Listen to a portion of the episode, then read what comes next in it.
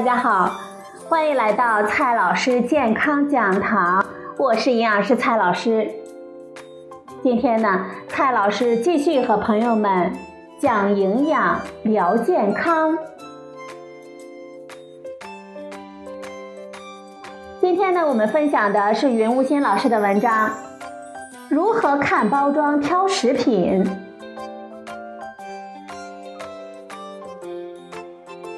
社会的发展，我们对食品的要求也在悄然的发生着变化。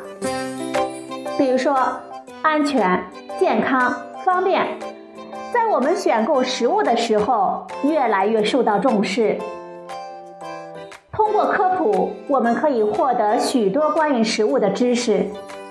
当我们在超市里面对琳琅满目的食品，还是经常会有眼花缭乱的感觉。对于一个具体的食品，我们会发现呢，要了解它的具体信息，我们几乎只能通过厂家印在包装上的信息。厂家印什么东西在包装上，其实呢有两个方面的妥协。第一方面，他们需要遵守国家的规范。提供强制要求的那些信息。第二个方面，包装是最直接的广告媒介，厂家希望呢尽可能的吸引我们购买。首先呢，看一下那些我们应该无视的信息。应该无视，并不是说他们的食品不好，而是说没必要在意他们。主要呢有以下几种。第一种，食品的名号，名号对我们的吸引力非常的大，厂家呢自然也会在上面呢下很大的功夫。如果购买食品的目的呢是为了送人，那么我们选个好名字，讨个好口才呢也可以理解。如果是自己吃的话，口才就完全不重要了，反倒经常是误导和暗示了，要付出不值当的价格。比如说那些营养什么什么、健康什么什么、生态什么什么、绿色什么什么、什么什么精、中华什么什么、古方什么什么、秘制什么什么。哎呀，不是说有了名字里有了这些啊，就有什么不好，而是说。它们完全不意味着食品会有什么特别的好处，这就好像一个人呢叫王健康、李健康，可能真的很健康，也可能呢就是个病秧子，你也不应该根据名字去做任何的判断啊。第二种，名人偶像的照片和代言语，所谓代言呢？就是利用知名度来吸引粉丝，刻薄点说呢，就是把知名度变现，丝毫不代表产品的好坏。代言人本身呢，是否用过产品都不好说呢。最好的情况，也就是代言人了解过产品是正规合法生产的而已。明星偶像对于产品的凭借，参考价值基本上为零。第三种，宣称的功效与适用的人群，实际上，食品是不允许宣称任何功能的。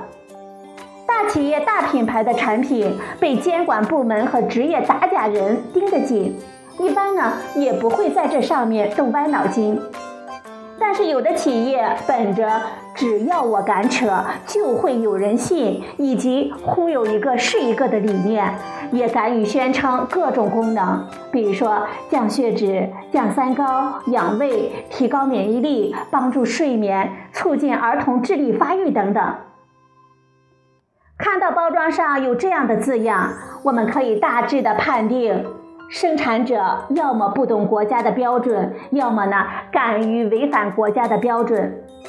这样的企业还是避而远之的好，因为这种宣称呢实际上是违规的。也有的厂家呢打起了擦边球，比如说把这些说法改成适用于三高人群、适用于老年人、适用于儿童、适用于需要提高免疫力的人群等等。第四种，包装上大字突出强调的产品的卖点，这些卖点呢一般不是虚假的，但往往是。正确的废话，比如说无防腐剂，就是利用了我们许多人对防腐剂的恐慌，认为无防腐剂就意味着安全健康。防腐剂只是保证食品保质期的一种手段，不用它就得用别的手段，而每一种防腐手段都有各自的优点和缺点。再比如说，非转基因，中国市场上的食品，除了木瓜是生鲜不用标注，预包装的转基因食品只会有大豆油和菜籽油，其他种类本来就没有转基因的。而转基因的大豆油和菜籽油呢，会有明确的标注，其他食品标与不标都不会是转基因的。此外，还有的植物油宣称零胆固醇，而事实上，世界上呢本来就没有含胆固醇的植物油。这些标注啊，就跟标注草鱼是淡水养殖，或者说猪肉中不含鸡肉一样。第五种，无糖、低糖、无脂肪、低脂肪、低钠等等字眼儿。对于健康呢是有意义的，不过这些醒目的字眼儿看看就是了，到底是否名副其实，含量多少呢？我们应该去看营养标签。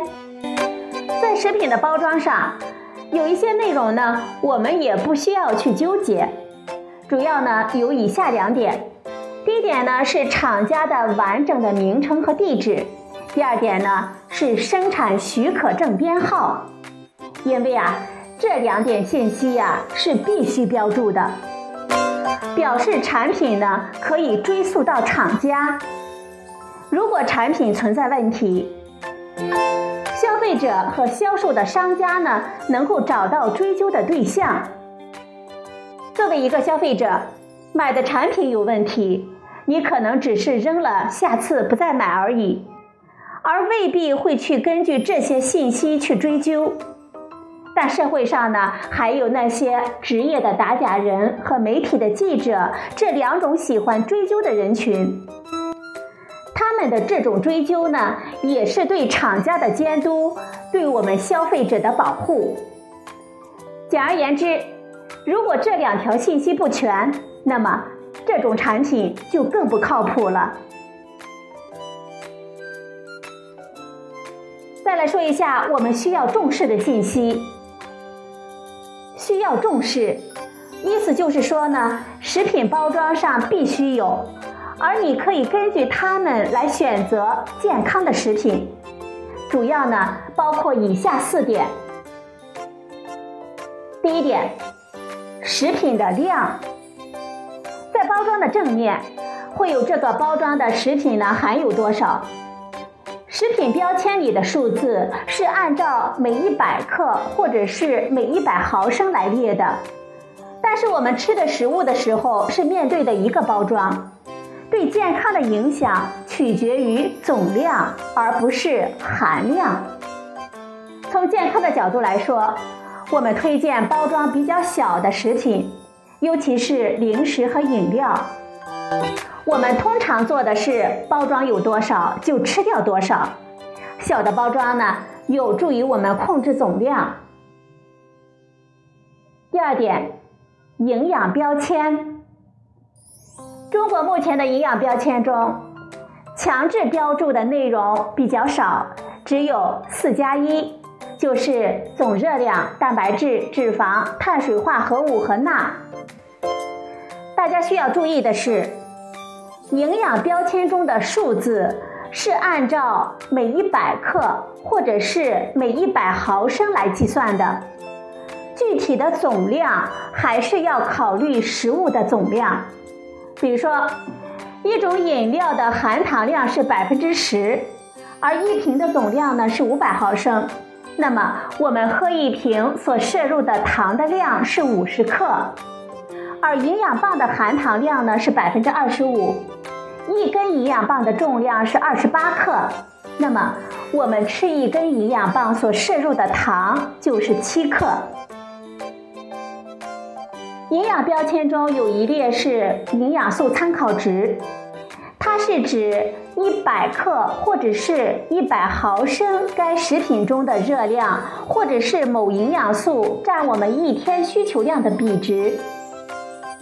总热量、蛋白质、脂肪、碳水化合物和钠这五个指标中，脂肪和钠的营养素的参考值越低越好，蛋白质的营养素的参考值越高越好。如果我们想要控制热量，那么热量的营养素的参考值也越低越好。同样呢，这里的数字是按照每一百克或者是每一百毫升来计算的。而实际的摄入量占我们全天总摄入量的比例，也需要考虑到这种包装食物的总量。如果要比较不同食品的健康程度，我们可以看四种营养素的营养素的参考值跟热量的营养素的参考值的对比。第三点，配料表。配料表中按照含量从高到低的顺序列出了所用的原料。在目前的营养标签中，有碳水化合物的含量以及它的营养素的参考值。但是，碳水化合物包含了糖、淀粉和膳食纤维。淀粉是能量的来源，我们不用太纠结。而糖呢，是多数人的食谱中最大的风险因素。我们应该尽量的降低，但是膳食纤维又是多数人饮食中不足的成分，应该适量的增加。也就是说，根据营养标签呢，我们并不能判断碳水化合物的含量是好还是坏。这个时候，我们就需要借助配料表了，在配料表的前几位。如果有白砂糖、果葡糖浆、玉米糖浆、蜂蜜等等，那么这种食物的碳水化合物就主要是糖了。如果是大米、小麦、玉米、粗粮以及它们加工而来的原料，那么这种碳水化合物就主要是淀粉。如果主要原料呢是粗粮，那么就会有比较多的膳食纤维。第四点。生产日期和保质期，简单来说，只要在保质期内，安全性都是可以保证的。不过呢，距离生产日期越近，表明经销商的走货速度就越快，食品的风味口感呢，相对于保存时间比较长的，可能就要好一些了。好了，朋友们。今天呢，我们分享的是云无心老师的文章《如何看包装挑食品》。今天的节目呢，就到这里，谢谢您的收听，我们明天再会。